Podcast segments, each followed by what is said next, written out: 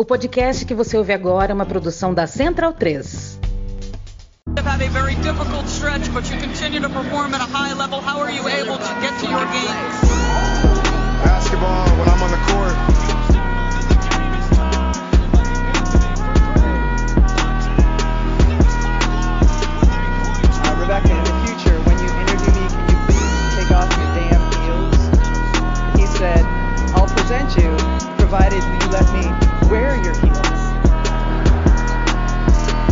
save that for later.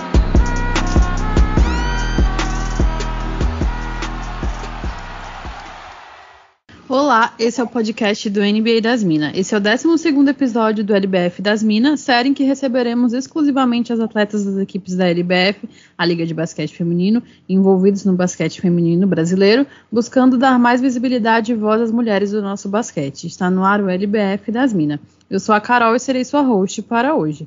Lembrando, esse podcast chega até você via Central 3, disponível no Spotify, iTunes, Cashbox e pelo site da Central 3 na internet. Nos sigam nas plataformas e não percam as novidades do NBA das Minas. Vocês podem nos acompanhar pelo Twitter, arroba NBA das Minas, e pelo Instagram, arroba NBA das Minas pode. Nessas redes sociais vocês vão encontrar vários conteúdos sobre basquete, além de acompanhar a cobertura em tempo real dos jogos da NBA, NBB, LBF e da WNBA. E temos dois lembretes importantes. Acessando o nosso cupom, você tem 5% de desconto para comprar aquela jersey que você namora há muito tempo lá no site da Monza Imports, arroba Imports Monza no Twitter. Além de ter cupom da nossa lojinha na Odyssey, tem camisa, caneca, moletom, tudo de várias outras pessoas que criam conteúdo sobre basquete e de equipes também. É, como não poderia ser diferente, estou aqui com a Paola num episódio super especial pra gente. E aí, Paola? Olá, Carol, gravando num horário diferente. Como você falou, um episódio super especial e, como sempre, nada melhor do que estar com você nesse episódio. Então, animadas e bora lá que vai ser incrível. Bom, a nossa convidada de hoje, acho que a gente não tem nem roupa para isso, né, Paola? Nem que a gente usasse todas as nossas melhores roupas de gala para esse momento. É, não quero dar muito spoiler, mas é uma rainha que está aqui com a gente para começar com o pé direito. Pode começar se apresentando para o pessoal e contando como nasceu o seu amor pela bola laranja. Olá, tudo bem? É, dizer também que eu estou de short e camiseta aqui, tá? Não estou não tô de, vestida de gala, não. É um prazer estar aqui falando com vocês e estou aqui à disposição para responder as perguntas de vocês, tá bom? É, vamos passar como por onde começou sua história com a bola laranja, que a gente fez uma retrospectiva aqui bem grande, é difícil demais falar da rainha do basquete brasileiro e de uma das maiores jogadoras de basquete de todos os tempos, mas vamos do início que é melhor. Em Tupi-Guarani, Potirendaba significa cesto das flores. Você tem nome de flor, nasceu no dia da primavera, no dia 23 de setembro, e jogou o esporte da cesta. Ou seja, não poderia ser mais sintomático que a principal filha vinda das suas terras, localizadas no noroeste de SP, teria sido batizada em referência a uma delas e evoluído a ponto de se conquistar o título de rainha do esporte brasileiro. De família humilde, você começou a se dedicar aos esportes desde muito cedo. Você descobriu o esporte na aula de educação física da escola, onde vocês jogavam de tudo, futsal, atletismo e handball. E aos 12 anos você bateu o recorde mirim sul-americano de salto à distância. Um técnico que à época era da seleção brasileira te viu aos 14 anos na escolinha de basquete da prefeitura e te levou para o mundo da bola laranja. Você treinou com atletas que tinham 25, 28 anos e dois anos depois você estrearia como titular da seleção adulta aos 16 anos. Quando você pensa nesses primeiros anos da sua carreira, o que te vem primeiro à cabeça? Desde o primeiro momento que você começou a jogar basquete, você sentiu que era realmente a paixão da sua vida?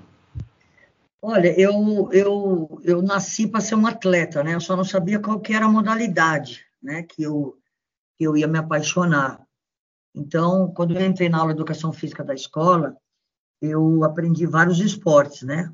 E um que me, que me que me fez evoluir muito foi o atletismo, né? Mas eu não me apaixonei pelo atletismo, apesar de ser o esporte que eu mais gosto de assistir na televisão, mas para eu praticar, eu não, não me, não me identifiquei muito com ele, apesar de ter batido o recorde sul-americano mirim de salto em distância com 12 anos, eu não me apaixonei. Depois eu aprendi outros esportes, voleibol, é, o handball, é, e quando me apresentaram a bola de basquete, quando eu tinha 14 anos de idade, eu simplesmente me apaixonei por esse esporte, fiquei impactada por ele E também, ao mesmo tempo, tive uma grande oportunidade, porque quem era minha professora na, na escolinha da, de São Caetano era uma jogadora da seleção brasileira, Marlene, ela era titular da seleção brasileira, um pivôzão. E aí ela logo falou de mim para o treinador, que era o técnico dela, e que naquela época era o técnico da seleção brasileira, que era o Valdir Pagan Pérez. E quando ele me viu, ele já detectou em mim um, um, uma possível jogadora no futuro. E ele me deu todas as oportunidades, eu agarrei com todas as forças.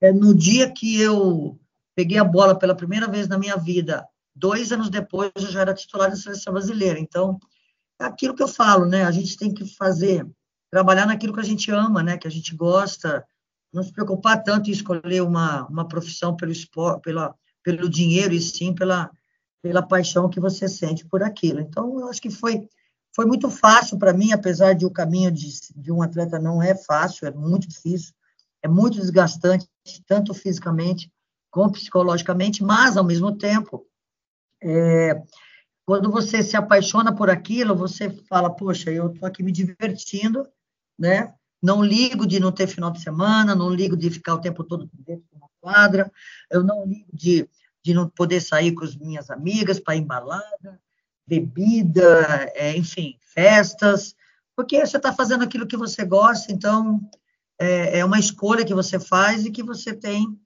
que seguir em frente. Então, praticamente foi isso que aconteceu na minha vida. É, e a gente pode dizer, né, que realmente foi uma escolha muito acertada. Você conquistou títulos e coroas por onde passou, e antes da gente falar da sua linda história com a verde e amarela, a gente vai falar da sua carreira pelos clubes que você defendeu, ressaltando que ao longo da sua carreira você teve uma média de 25 pontos por jogo, né? O que é excepcional.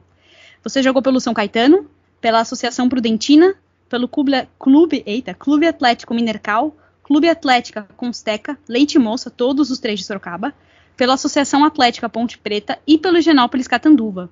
Então vamos aos números agora. Você foi campeã paulista oito vezes, sete vezes campeã da Taça Brasil, quatro vezes campeã do Sul-Americano de Clubes, três vezes campeã do Mundial, Inter, Mundial Interclubes e conquistou duas vezes o Pan-Americano de Clubes. Inclusive, a gente não pode deixar de comentar que em 1991 você anotou inacreditáveis 121 pontos por Sorocaba em uma mesma partida nos Jogos Regionais. Isso é simplesmente fenomenal. De tanta coisa incrível que você viveu, qual foi o momento que mais se destacou em todos esses anos e de todos os títulos que você conquistou pelos clubes? E o que você sentiu naquele dia que você fez 121 pontos? Quer dizer, como é que é possível fazer tudo isso? Essa história dos 121 pontos é tão engraçada, porque eu estava na seleção brasileira, e aí começou uma, uma disputa do meu clube com a seleção, porque meu clube queria que a seleção me dispensasse para jogar os jogos, os jogos regionais, né? E aí a, a, confederação não queria me liberar e virou aquela luta, né, braço de ferro entre, entre o clube e a confederação, e eles acabaram me liberando. E aí o, o dono do meu time me mandou buscar é, de avião, eu vim rápido para os jogos regionais, só que naquela época é, eu não poderia entrar dentro do, da, do ginásio e ficar esperando o jogo terminar. Então ficava tipo um olheiro lá dentro, falava assim, ó, Agora pode vir, porque o jogo está quase acabando. Então a gente ia porque era muita aglomeração, não tinha é, vestiário para você ir e ficar esperando. E aí o que aconteceu? Tinha três jogos antes, só que os três jogos deu, deu, deu WO. E quando a gente chegou, deram WO na gente também. Imagina, a briga para eu poder vir jogar no time, de repente eu chego no primeiro jogo, deu WO. E eu, ao invés de eu disputar primeiro lugar, eu passei a, a disputar quinto. E aí, como é que você vai buscar motivação para você jogar de quinto a oitavo lugar, né? E aí nós estamos jogando contra um time, é, e aí eu joguei 10 minutos e fui para o banco. E aí, quando nós fomos para o vestiário, eu falei, gente, olha o tanto de ponto que nós já fizemos. É, vamos, vamos buscar uma motivação nisso, vamos ver se a gente consegue, é, vamos ver quanto, tempo, quanto pontos a nossa equipe consegue fazer? Mais. Aí montou uma estratégia para poder a equipe bater o recorde de, de pontos. Então, a nossa equipe fez 251 pontos, e aí em 30 minutos, porque eu joguei só 10 minutos do primeiro tempo, e depois eu joguei o segundo tempo inteiro. E aí eu consegui fazer 121 pontos, mas se eu tivesse jogado, de repente, o jogo inteiro, eu deveria ter feito, de repente, uns 150 pontos. Mas não foi para que eu batesse um recorde de pontos, mas sim vamos ver uma motivação a mais, porque disputar quinto lugar é difícil. Então vamos buscar uma motivação a mais para ver é, quantos pontos a gente consegue fazer. E aí a gente acabou fazendo a equipe 251 pontos. Histórico, né, Paola? Não tem nem o que dizer, né? Sem palavras. Vamos... Mas é porque, é, é porque, na verdade, eu, eu buscava, eu sempre busquei uma motivação, né? Desde a hora que eu acordo, eu busco qual é a minha motivação de hoje, né? Quando eu era jogadora, a minha maior motivação, a minha maior motivadora foi minha maior adversária, que foi a Paula, né? Então, a Paula foi minha maior adversária. Então, eu treinava muito para ganhar do time dela, né? Então, eu, o meu foco era o time dela, porque se você for ver no meu currículo, você falou oito vezes campeã paulista, é, é, os outros que eu não fui foi o time da Paula, então era essa, essa disputa, né? Sempre ou o meu era campeão ou o da Paula era campeão. Então, é, é eu fui buscar na minha adversária uma motivação para poder é, treinar todo dia, porque não é fácil você acordar e ter que treinar todos os dias, aquele, sempre aquela rotina tal. Então, eu busco isso. Então, a Paula, na verdade, ela foi, assim, a maior, é, a pessoa mais importante da minha vida profissional, né? Porque, graças a ela, eu sou o que eu sou, porque eu treinei a minha vida inteira para ganhar do, do, time dela, né? Independente se eu consegui ganhar ou não. Alguns eu ganhei, outros eu perdi. Então, neste jogo, na verdade, eu fui buscar isso, para motivar a minha equipe para poder jogar muito forte, entendeu? Então, fui buscar isso, ó, vamos bater, tentar bater o recorde de quantos maior número de pontos que a nossa equipe possa fazer. E quando eu fui ver, eu tinha feito 121 pontos. Ótimo você falar da Paula, que a gente vai entrar justamente nesse tópico, porque não tem como falar da Rainha Hortência sem falar da sua grande rival e parceira Magic Paula. Por muitos anos, vocês travaram intensas batalhas em competições de clubes, apesar do respeito mútuo e da parceria na seleção brasileira. Vocês duas viveram o auge da rivalidade nos anos 90, quando atuavam, respectivamente, por Sorocaba e Piracicaba. Os duelos entre vocês lotavam ginásios e exaltavam os ânimos de todos os torcedores. A Magic Paula já declarou, inclusive, que o pai dela já chegou a xingar você quando ia aos ginásios acompanhar a filha, e aliás, uma vez ele colocou o nome de uma galinha do sítio deles de Hortêncio, porque era essa galinha que botava mais ovos. Ou seja, a rivalidade era intensa demais. Quando o time de Piracicaba ia jogar em Sorocaba, elas eram escoltadas pela polícia e vice-versa. Por um ano apenas não teve uma guerra interna entre vocês. Como você mesmo chegou a declarar em um post na rede social, quando vocês defenderam o time da Ponte Preta. Como você relembra essas disputas tão intensas entre vocês duas? Já teve alguma animosidade maior entre vocês em algum jogo? O clima da torcida quando vocês iam jogar em Piracicaba, como que era? É, na verdade, a gente tinha um, era uma guerra, né? Era uma guerra muito forte entre as torcidas. Entrava a torcida do futebol a torcer. Quando eu ia jogar em Piracicaba, era, um, era um, uma coisa assim, absurda. E eles vinham jogar em Sorocaba, era igual. Então, a gente tinha que ter um equilíbrio emocional, muito grande, né? E, e essa rivalidade eu achei que foi muito boa para o esporte porque trouxe a televisão, é, era um espetáculo que era decidido só no final do jogo, você sabia como começava o jogo, mas você nunca sabia quando ia terminar. A Paula era uma grande jogadora, é, e nós duas, lógico, teve as outras jogadoras que nos ajudaram muito também, mas a guerra ficou sempre o time da Hortência contra o time da Paula, né? Então, isso, isso no fundo, foi bom. E, e a gente tem que ter concorrente, né? faz parte do nosso dia a dia. É, a diferença é como você lida com os seus concorrentes, né? Como você lida com os seus problemas. Eu lido sempre para o lado positivo. Eu trouxe ela é, como uma incentivadora minha. Né? Ela nunca foi minha inimiga. Ela sempre foi uma adversária para mim. Então, eu trouxe a minha maior adversária para o meu dia a dia, né? que eu pensava o tempo todo.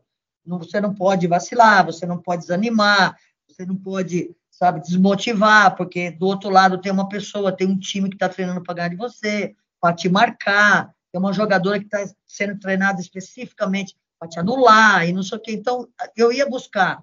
Eu não achava isso ruim. Eu, eu simplesmente utilizava isso para o meu dia a dia para me sentir melhor. Falar, poxa, se está acontecendo tudo isso lá do outro lado é porque eu sou uma pessoa que incomoda eles.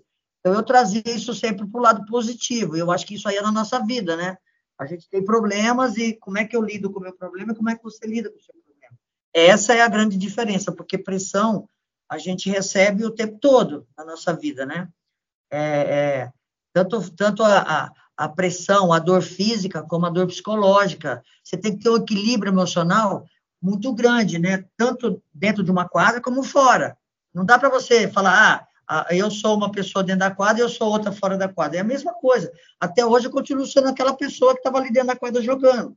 Só que as pessoas não me veem como me viam dentro de uma quadra. Então, é, é saber utilizar bem isso para te trazer coisas boas. Por exemplo, você começa um jogo, o jogo está 0 a 0 Vamos dar o um exemplo do, do, da final da Libertadores, do time do Flamengo e o time do Palmeiras, né? O jogo começa 0 a 0 depois está na frente, aí está tá empatado, aí perde, aí de um lado você vê um time comemorando um título importante para caramba, e do outro você vê um time destruído, né? Então, hoje, tem um time destruído ali. Amanhã, esse time que está destruído, ele vai se fortalecer, vai acabar ganhando. Então, essas alternâncias dentro de um jogo, que nem no basquete começa 0 a 0 vai cinco pontos na frente, está cinco pontos atrás. Essa alternância, né? Você tem que, que aprender a lidar com isso. Então, é, eu acho que essa pressão do dia a dia, da pressão de um jogo, a pressão de você ter que fazer, por exemplo, no meu time eu tinha que fazer 30, 40 pontos, a Paula também, senão o time perdia. É uma pressão muito psicológica, né? O tempo todo em cima de mim, que eu, era jogadora finalizadora, né? a Paula no time dela também, e quando chegava na seleção a gente dividia essa responsabilidade. Então, isso é importante, a pessoa entender que as pressões, né? Os objetivos e as metas nossas, do nosso dia a dia, faz parte, né? Quem quer ser grande, né? Quem quer é, falar em alto rendimento, tem que saber lidar com isso. É, exatamente. Você falando de pressão, né? Você está acostumada desde muito cedo, porque a sua história com a seleção brasileira começou, como a gente disse, quando você tinha apenas 16 anos, em 1976. E, aliás, muitos talvez não saibam que você e a Magic Paula, à época ela com 14 anos, fizeram um para o ímpar para saber quem usaria a camisa de número 4. Ambas eram adolescentes, né, recém-chegadas à seleção, vocês treinavam para uma ser melhor do que a outra, sempre se incentivando. Uma era a rainha dos pontos, a outra a mágica das assistências. E aí, depois de tanta disputa e competitividade, né, nessas disputas entre Sorocaba e Piracicaba, vocês tinham que unir forças e deixar toda aquela disputa e tensão de lado para lutar pelos mesmos objetivos, representando uma nação inteira. Vocês foram os maiores nomes da geração mais vitoriosa que o basquete feminino e brasileiro no geral conheceu. Você participou de cinco mundiais, dois Jogos Olímpicos em 127 jogos oficiais, a maior cestinha da verde amarela, com 3.160 pontos, e a Magic Paula é a segunda maior pontuadora, mas em 150 jogos oficiais. Ela é a atleta que mais atuou pela seleção, tendo participado de dois Jogos Olímpicos e seis Mundiais. Como é que foi o início dessa trajetória das duas na seleção, né, como adolescentes, mas em meio a jogadoras mais experientes? E como é que vocês conseguiram naquele momento entender que vocês tinham que deixar tudo isso de lado, lidar com a pressão e se unir pelos mesmos objetivos e lutar por coisas muito grandes? Olha, é, na verdade teve uma grande é, renovação na seleção brasileira, né? E, e, a gente, de repente, chegou na seleção muito jovem. A Paula, eu brinco até hoje que ela chegou chupando chupeta, porque tinha 14 anos de idade. Você imagina eu com 16 anos titular da seleção brasileira, né?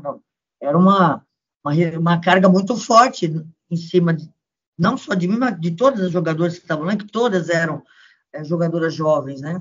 É, mas a gente apanhou muito, porque eu, eu acho que o ideal seria você ter, ter, pessoas jovens, mas pessoas experientes também para ajudar, né, no dia a dia. Como na época que entrou a Janete, entrou a Alessandra, a Ellen, a gente já estava experiente, a gente deu um suporte para elas. Na minha entrada e na entrada da Paula não teve isso, quer dizer, imagine eu com 16 anos, titular da seleção brasileira, jogando com os Estados Unidos, Cuba, é, a antiga União Soviética, foi, foi muito difícil, né?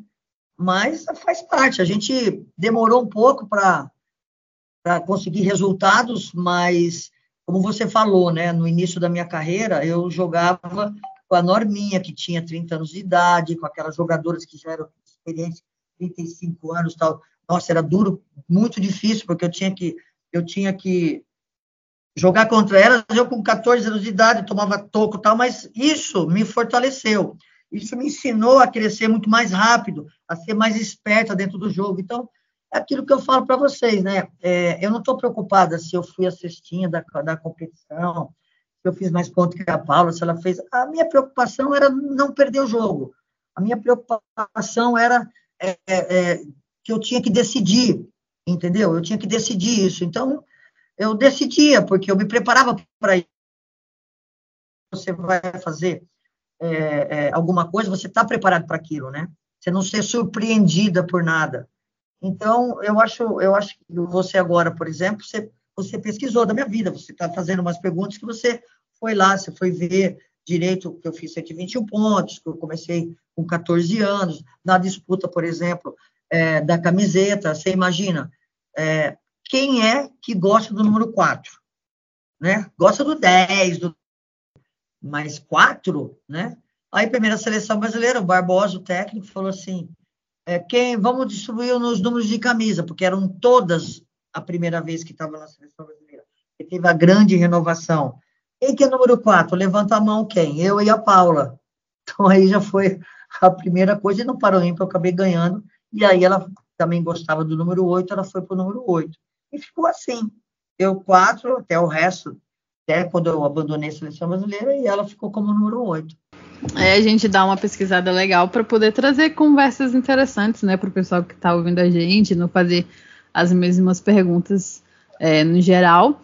E voltando ainda no assunto seleção brasileira, você vestiu a verde amarela por 20 anos, dos 16 aos 36, e deixou um legado absolutamente brilhante. É, vamos de mais números, você foi campeã sul-americana em 1978, 86 e 89, bronze no PAN de Caracas em 83, no PAN de Indianápolis em 87, ouro no Pan de Havana em 91 e ficou marcada a imagem de vocês recebendo as medalhas de Fidel Castro, ele brincando com vocês no pódio, algo que até hoje né, a gente vê sendo reverenciado na televisão brasileira.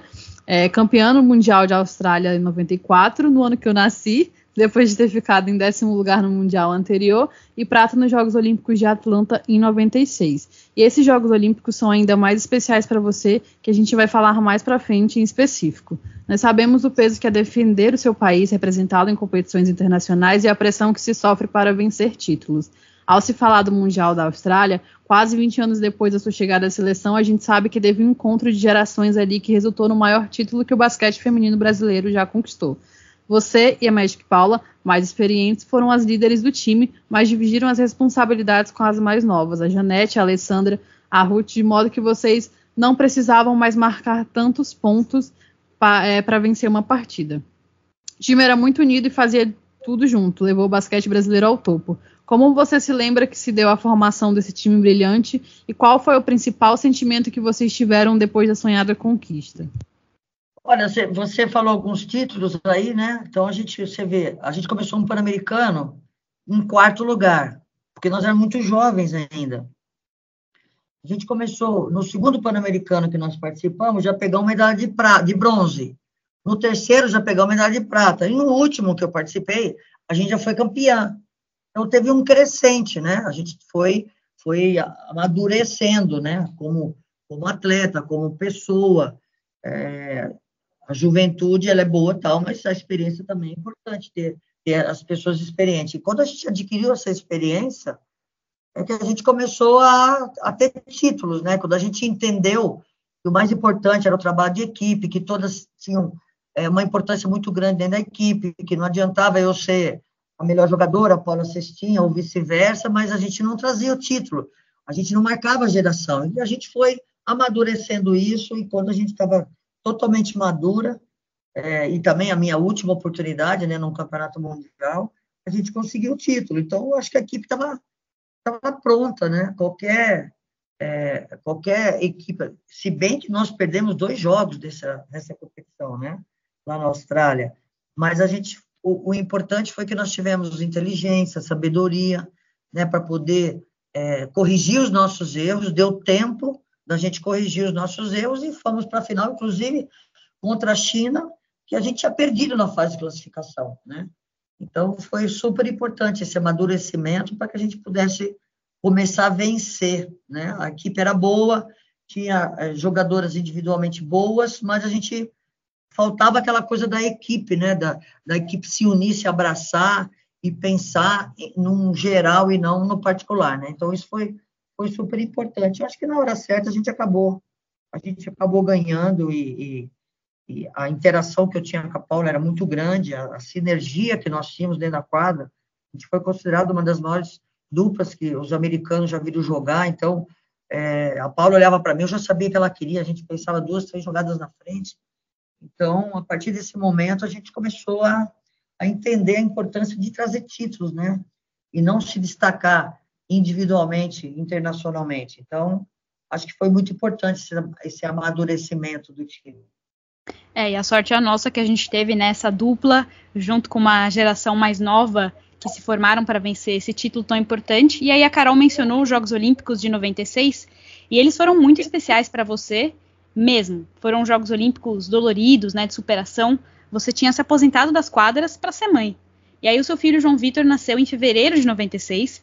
Duas semanas depois de uma cesariana, você já tinha voltado aos treinos. Um mês depois, você estava de volta às quadras. E quatro meses depois, os Jogos Olímpicos de Atlanta já tinham começado.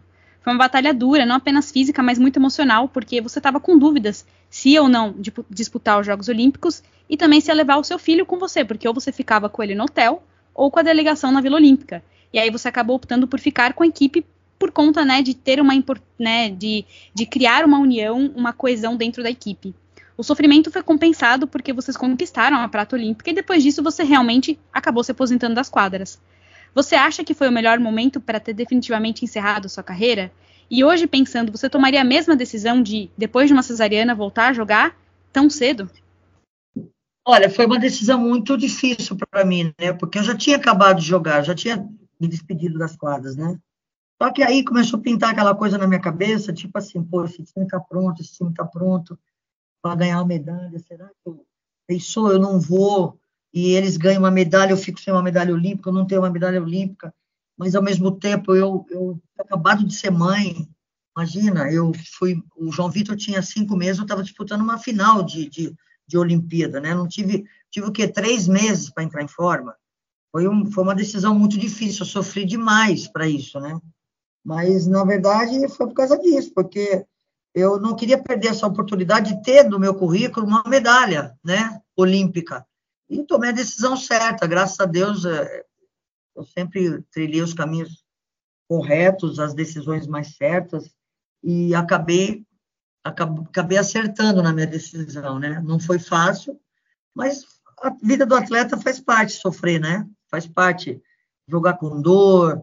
É, imagina, tinha acabado de fazer uma cesariana e com dois meses meu filho estava na Europa jogando contra contra a Itália, fazendo jogos amistosos junto com a seleção brasileira, enfim, foi, foi muito, muito difícil, mas faz parte, né? Eu acho que quem não sofre, quem não põe a cara para bater, nunca alcança nada, né? Então, foi uma decisão bem legal, é, principalmente porque, assim, se você toma uma decisão de ir, você tem que estar com a equipe.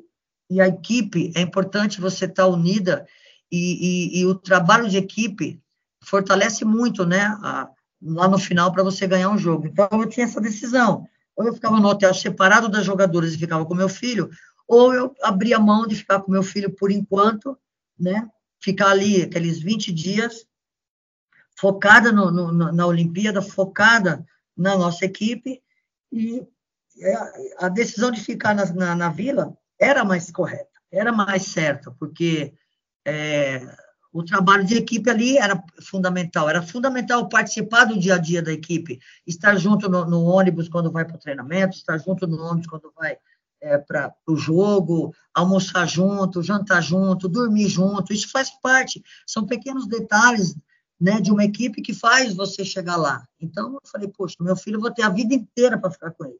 Essa oportunidade, que são esses 15, 20 dias, é só agora, depois não vou ter outra. Então, a minha decisão, eu achei que foi foi bem coerente e bem correta, né? E foi bom para o grupo também, para ele sentir, né, do esforço que eu estava fazendo para estar ali. É, bom, voltando às honrarias que a gente afirmou no começo do podcast, você é uma das maiores jogadoras de basquete de todos os tempos. Em 2002 entrou no Hall da Fama do basquete feminino, em 2005 ingressou no Hall da Fama do basquete geral, imortalizado ao lado de Oscar e Michael Jordan. Também foi nomeada como a penúltima condutora da tocha olímpica na cerimônia de abertura dos Jogos Olímpicos do Rio em 2016.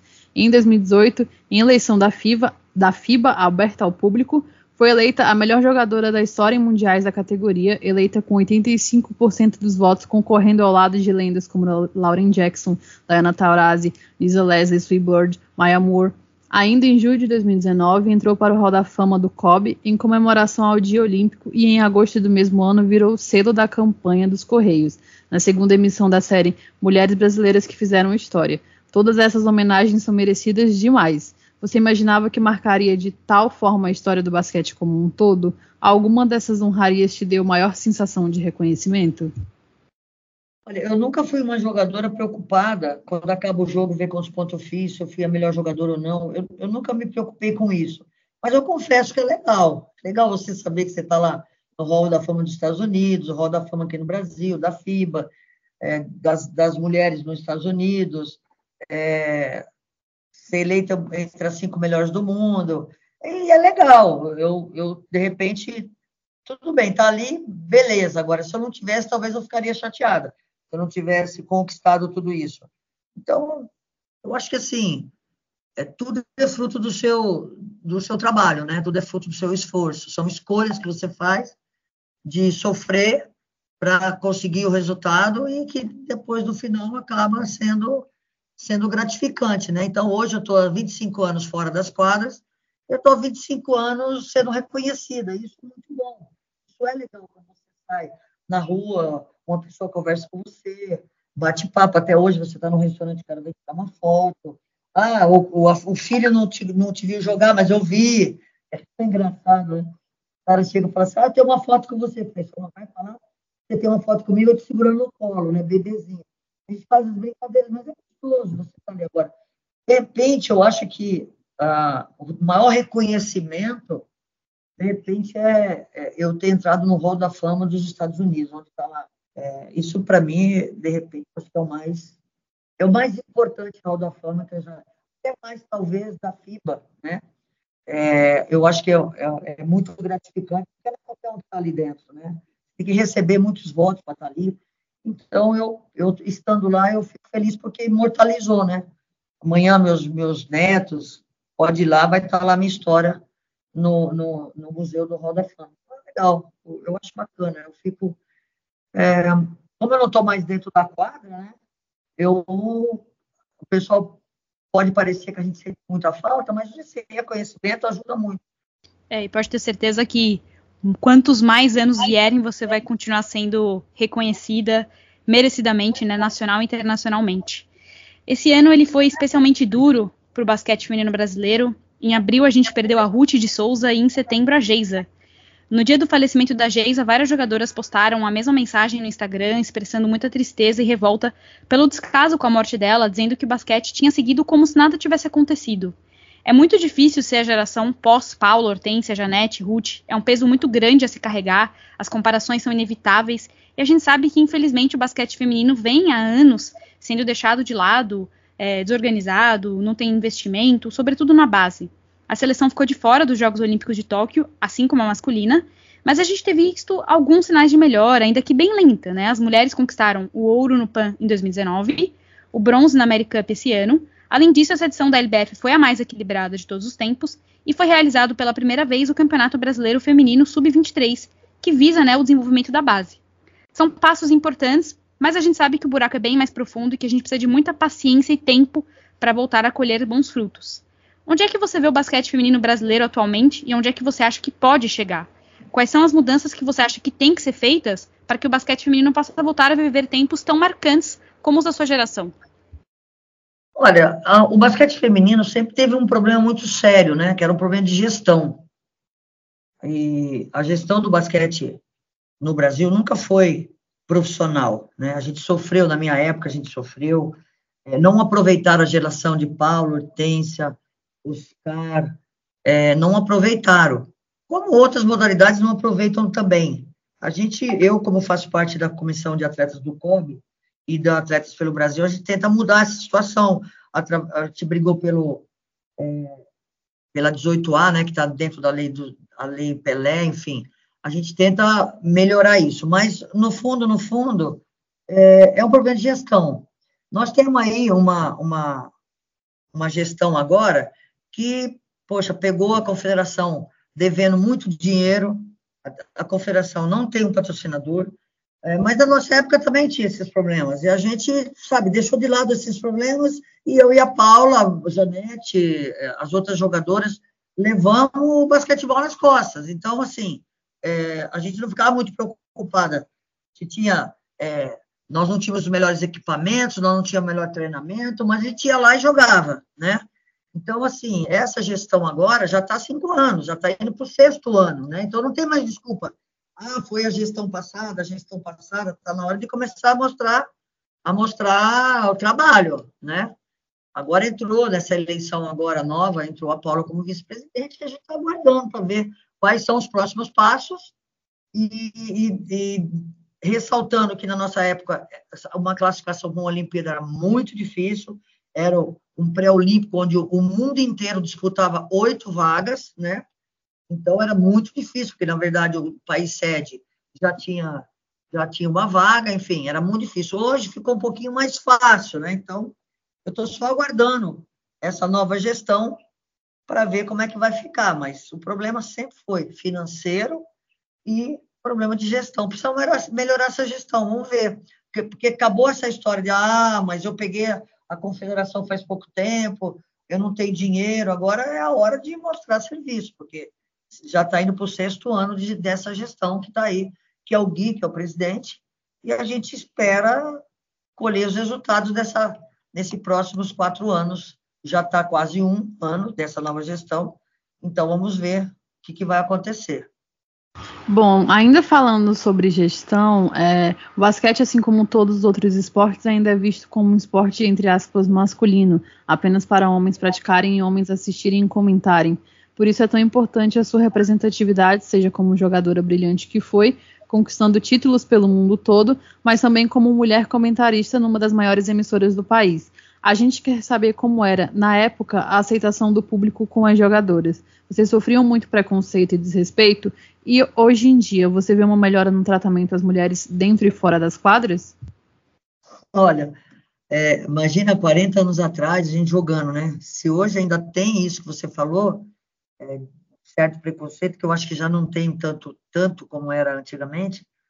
Você imagina a gente jogava, tinha aquelas músicas horrorosas, aqueles ataques é, individuais, tanto para mim como para Paula, enfim. Hoje em dia, se a gente tivesse dentro de uma quadra, isso não existiria mais, porque hoje existem leis contra isso, enfim. Então hoje está mais fácil de você jogar.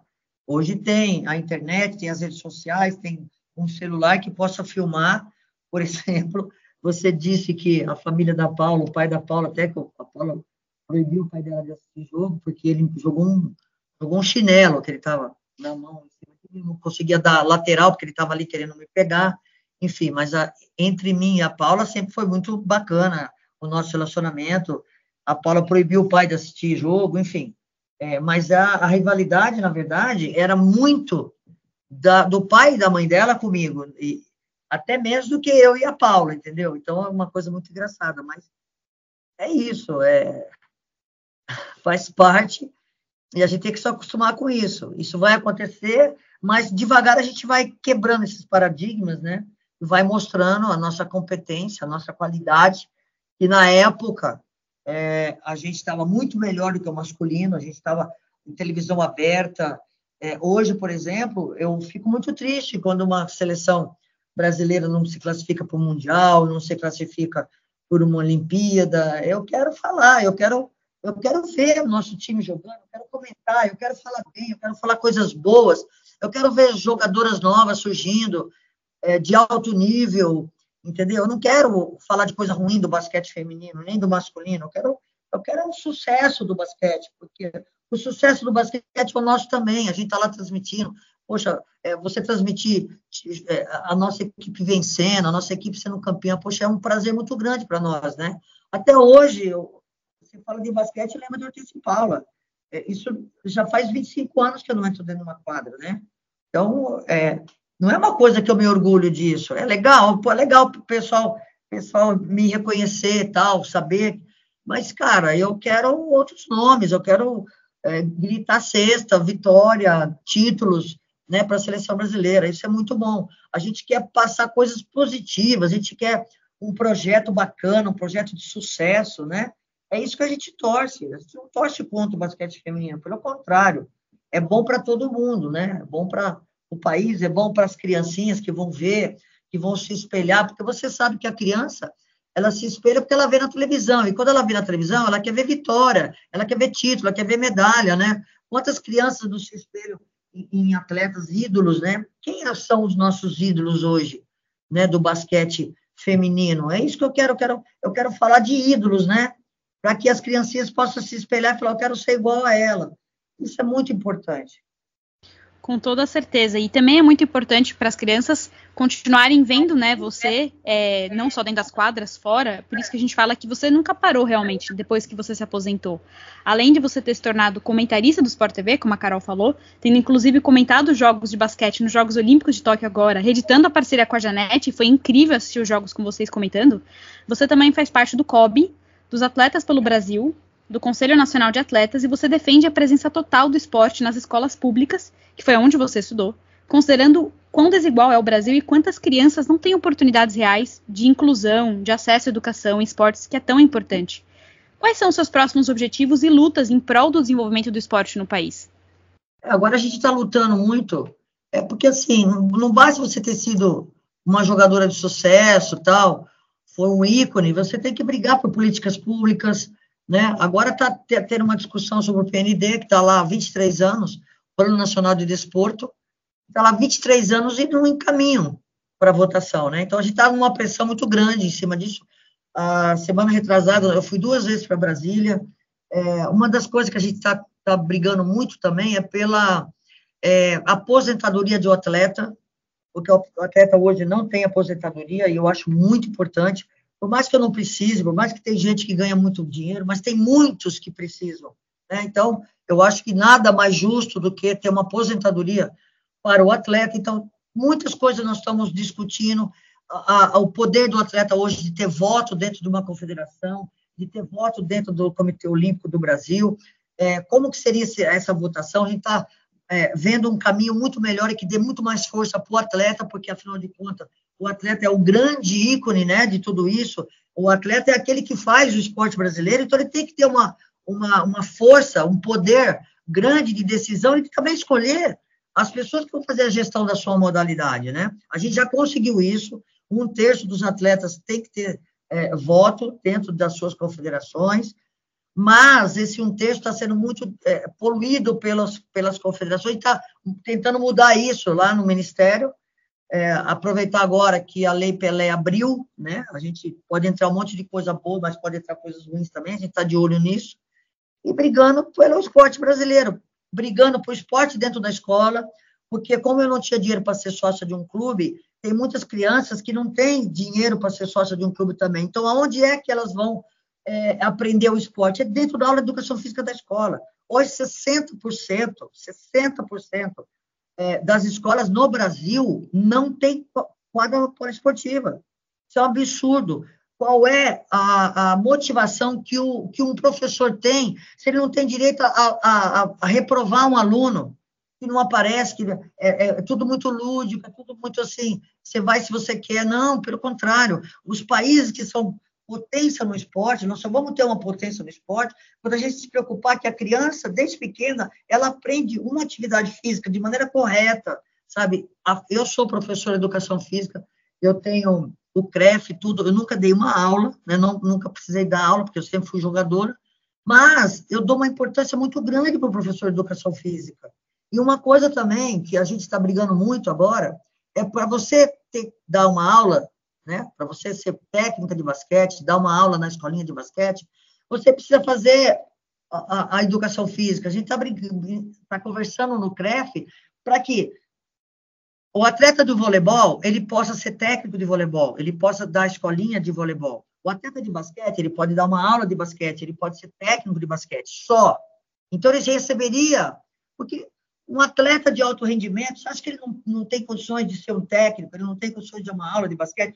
Muito mais do que um, um, um aluno que se forma na, na, na Faculdade de Educação Física. Então, a gente está tentando fazer isso para que esses atletas que não tiveram oportunidade de estudar, que eu acho que tem que estudar, né? sou muito a favor do estudo, ainda mais agora que tem estudo à distância, ele possa ter a oportunidade de, quando ele parar de jogar, ele ser técnico da modalidade dele, técnico de atletismo, técnico de futebol, dar aula na escolinha de futebol, mas só daquela modalidade que ele jogou.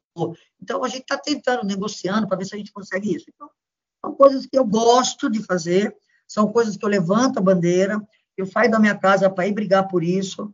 Então, é, são coisas que a gente está torcendo para que para que dê certo, para melhorar ainda mais a situação do atleta, porque o atleta ele tem hora para começar e tem hora para terminar também. Não é que nem um engenheiro, não é que nem um médico, um dentista, que ele pode ser até quando ele quiser.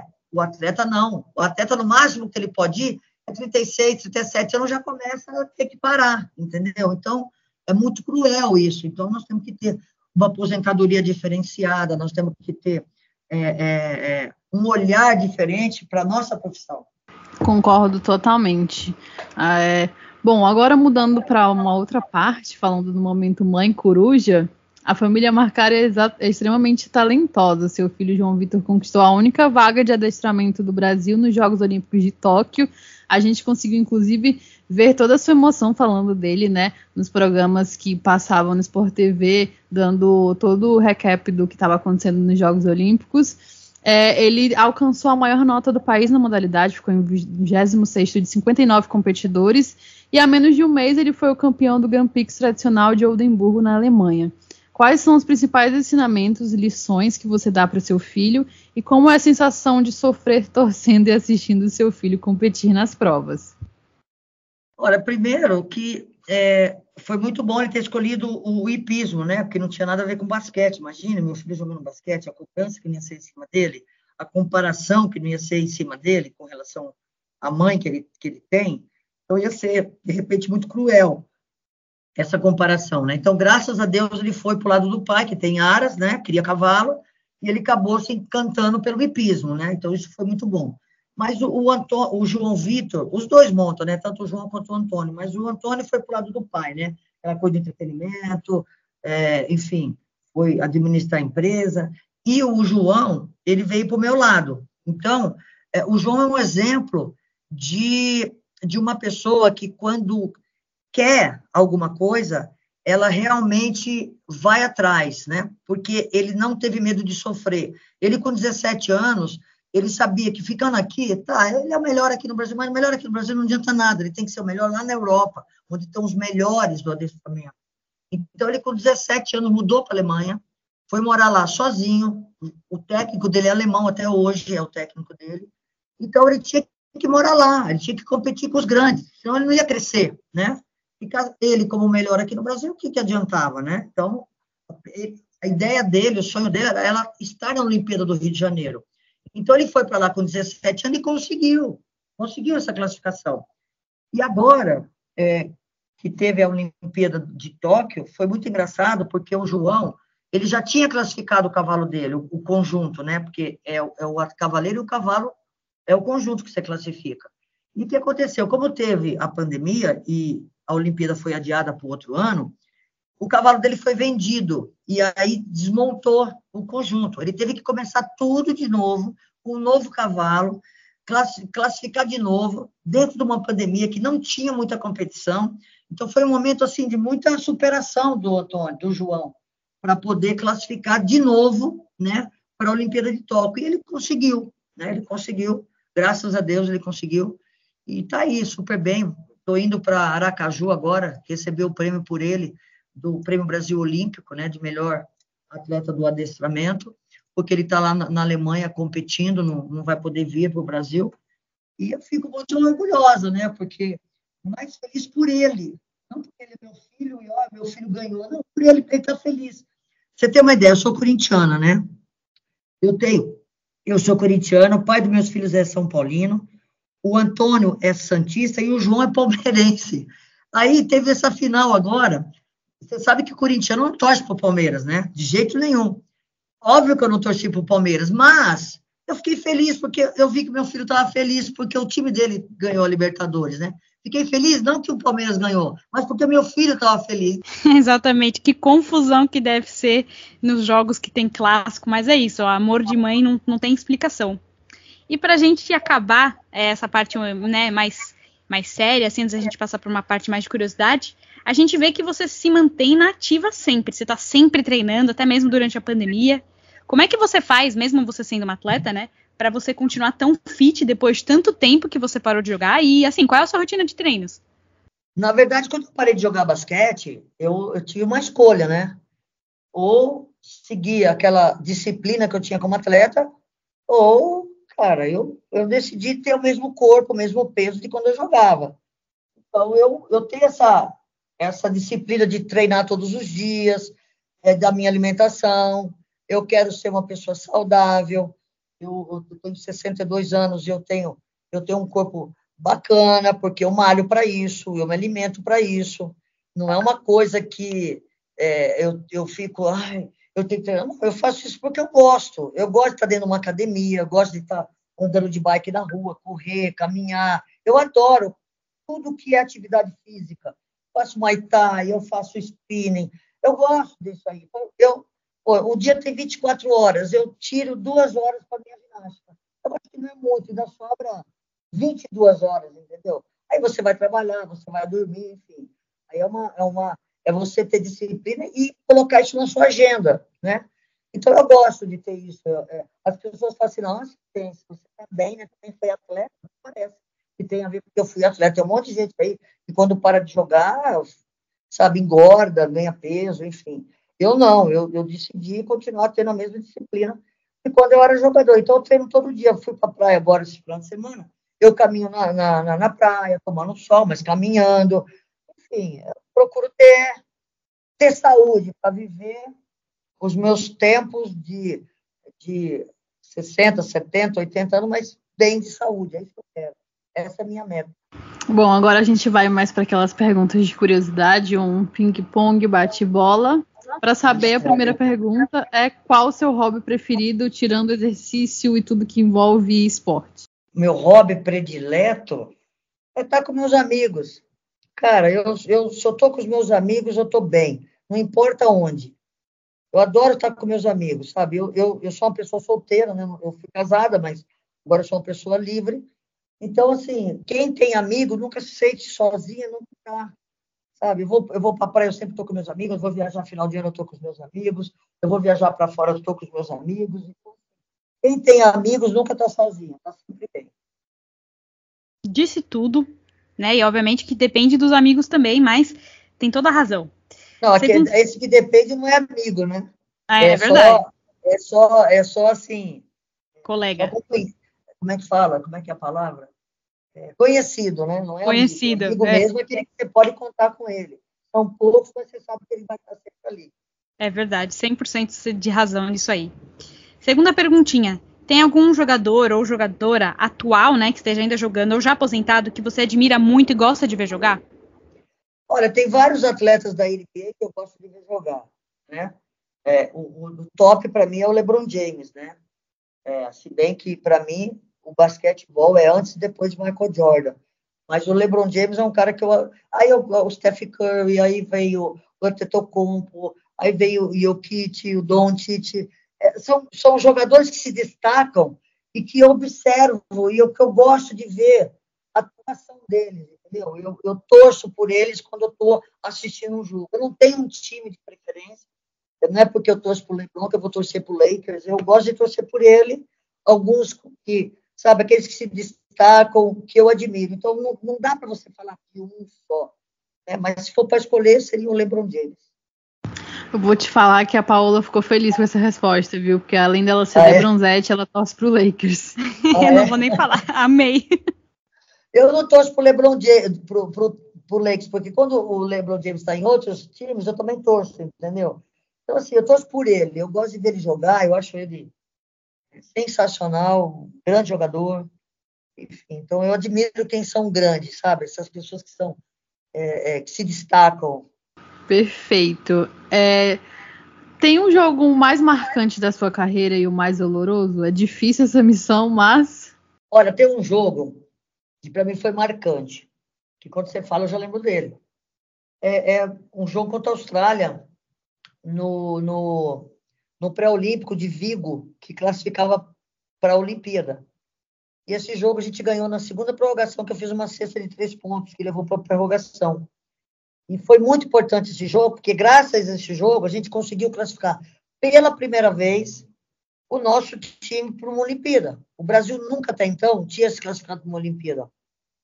E foi ali que a gente conseguiu, entendeu? E eu fui a melhor jogadora, fui a MVP dessa competição. Estavam lá todos os, os países disputando uma vaga.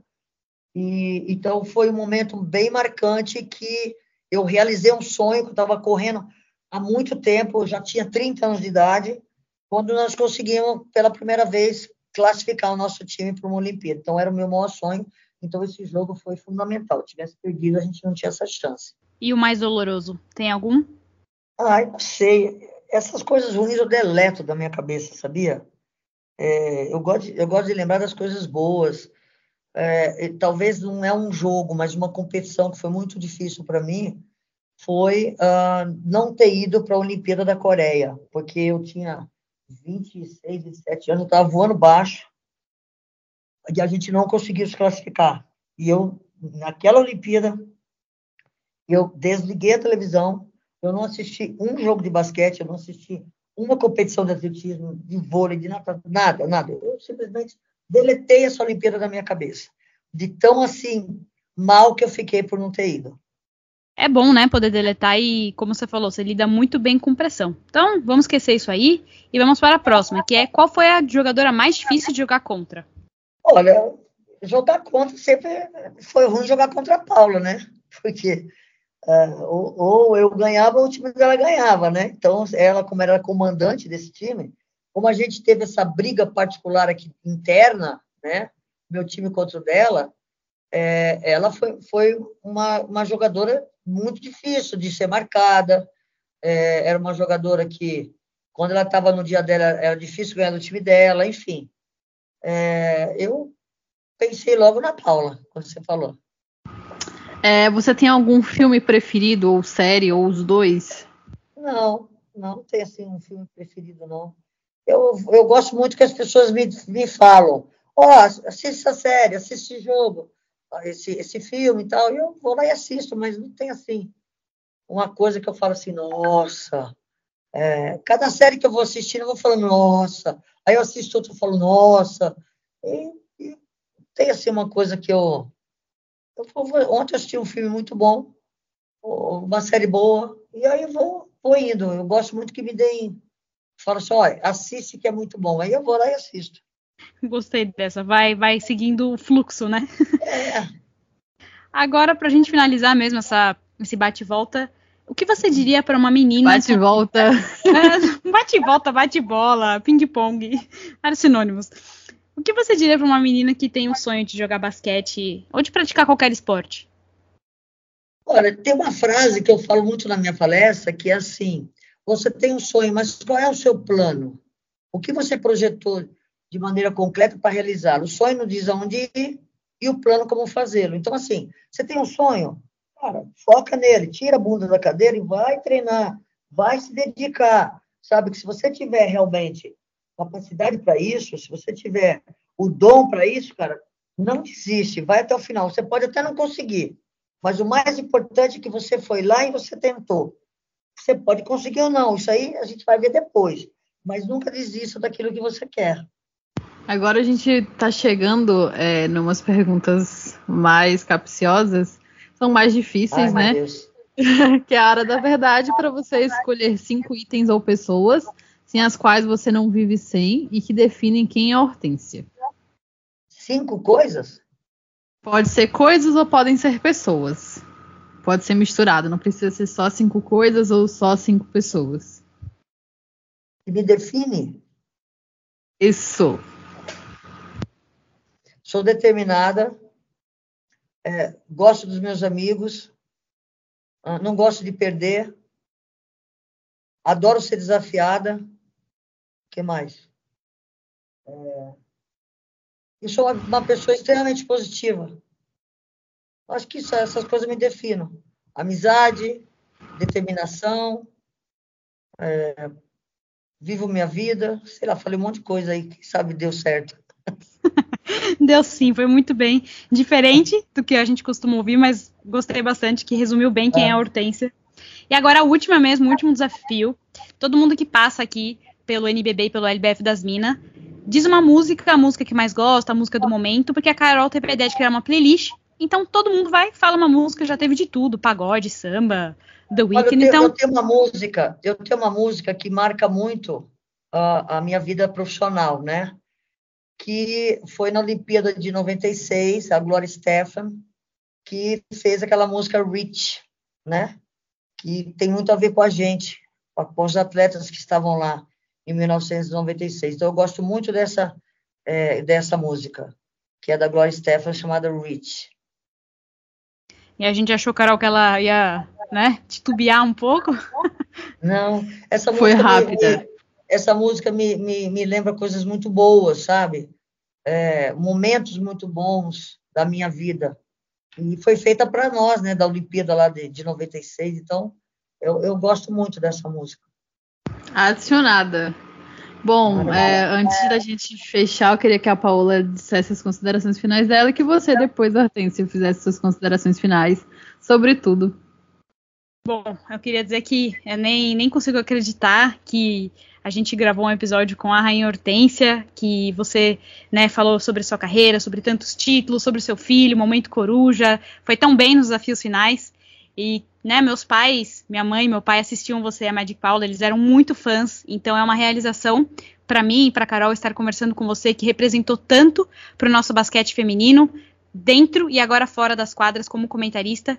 Então agradeço muito por você ter aceitado conversar com a gente e por tudo que você fez pelo basquete feminino. E pode ter certeza que muitas, quase todas as atletas que vêm conversar com a gente sempre falam que são muito inspiradas por você. Então, muito obrigada por tudo, Rainha Hortência, e espero que a gente volte a se falar em umas próximas ocasiões.